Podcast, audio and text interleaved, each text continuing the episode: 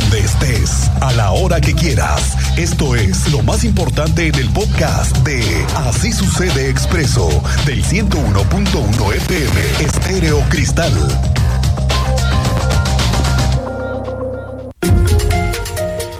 La magistrada presidenta del Tribunal Superior de Justicia, la maestra Mariela Ponce, confirmó que este lunes, el lunes que acaban de que acabamos de pasar, salieron en libertad del penal 15 aficionados más que estaban vinculados a un proceso por los hechos de violencia registrados el pasado 5 de marzo en el Corregidora.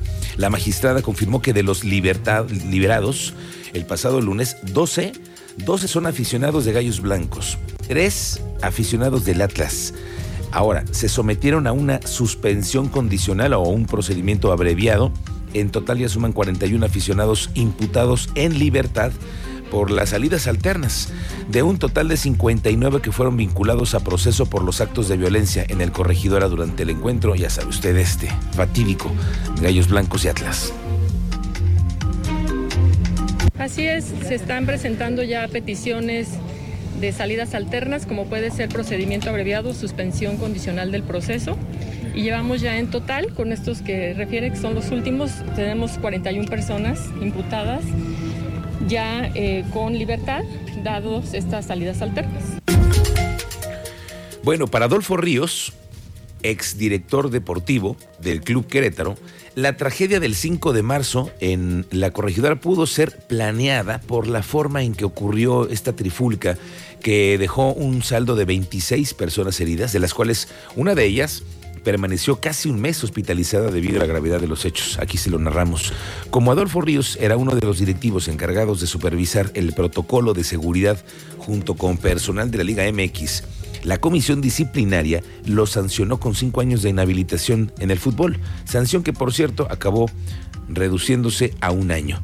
Y esta declaración, esta declaración de Adolfo Ríos le parece muy sospechosa al fiscal Alejandro Echeverría y por ello se le va a mandar citar a Adolfo Ríos, el arquero de Cristo. Cuéntanos, Andrea Martínez, buenas tardes.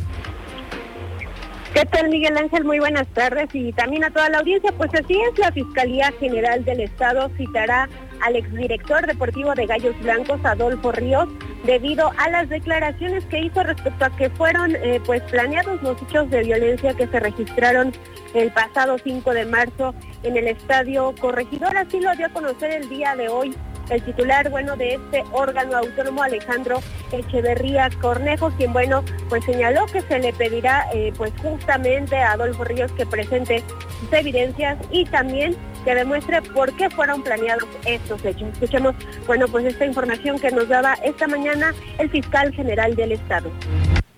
Me parece que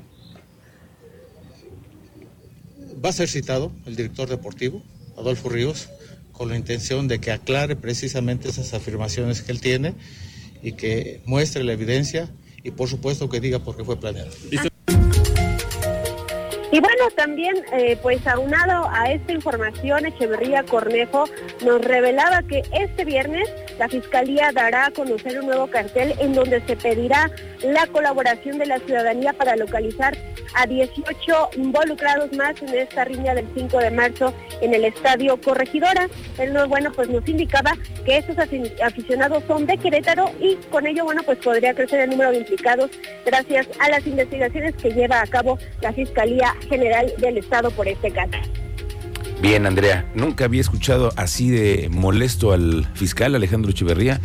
Va a ser citado al Adolfo Ríos para que demuestre algo. Es que después de tantos meses que salga esta versión y salga de Adolfo Ríos, pues suena, suena, raro.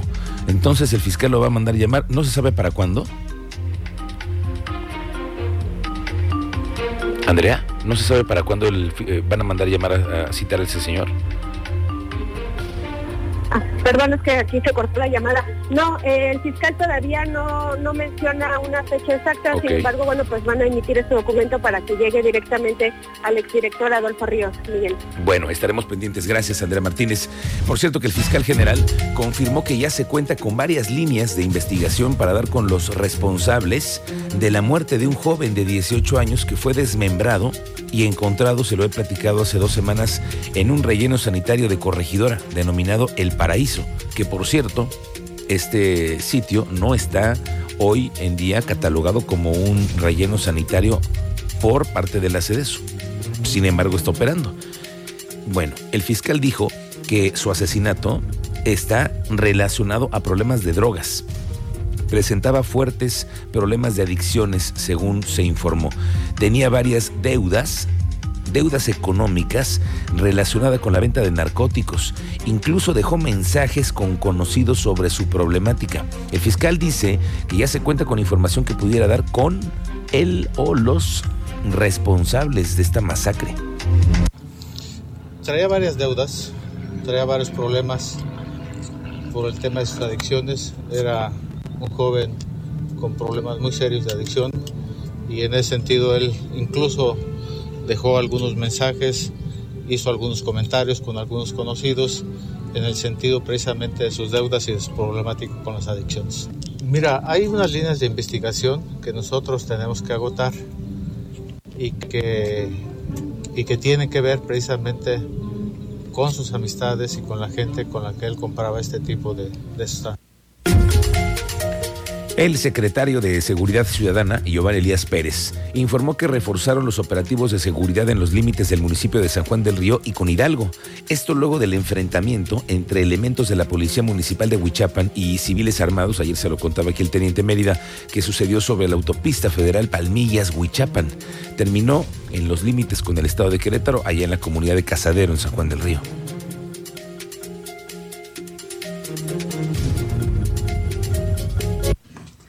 Pues como hicimos un, un comunicado ahí desde la, las plataformas oficiales, eh, como bien lo dices, fue en el estado de Hidalgo y lo que hicimos fue, fue reforzar los límites en San Juan del Río. Eh, es, ¿Ninguna persona detenida? Eh, hicimos un aseguramiento de un vehículo en ese momento y bueno, pues las investigaciones están en proceso. Vaya persecución anoche en las calles del centro de la ciudad. Cuéntanos, Teniente Mérida, ¿cómo te va? Muy buenas tardes.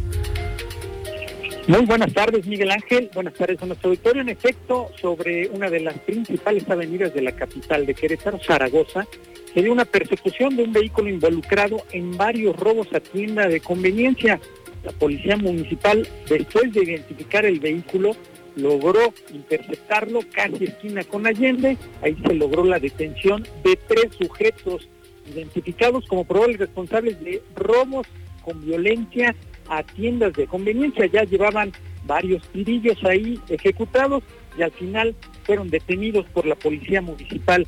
Y en otro este tema que te llevo más adelante, la capacitación a personal del sistema penitenciario, Miguel Ángel, directivos de la Comisión Estatal del Sistema Penitenciario, participaron en un curso orientado a la adquisición de herramientas y capacidades en liderazgo aplicados en la operación penitenciaria a través de gestión en la Oficina de Asuntos Antinarcóticos y aplicación de la ley, además del el grupo especial La Canina K9. Te daré detalles más adelante, Miguel Ángel. Bien, teniente, estaremos pendientes, hablaremos de los penales, de los centros penitenciarios, que me parecen muy extraño, mucha capacitación, mucha certificación, pero pues siguen los contagios de COVID, dicen que no hay ingresos de familiares, no, no, no, no los hay, no se les ha permitido.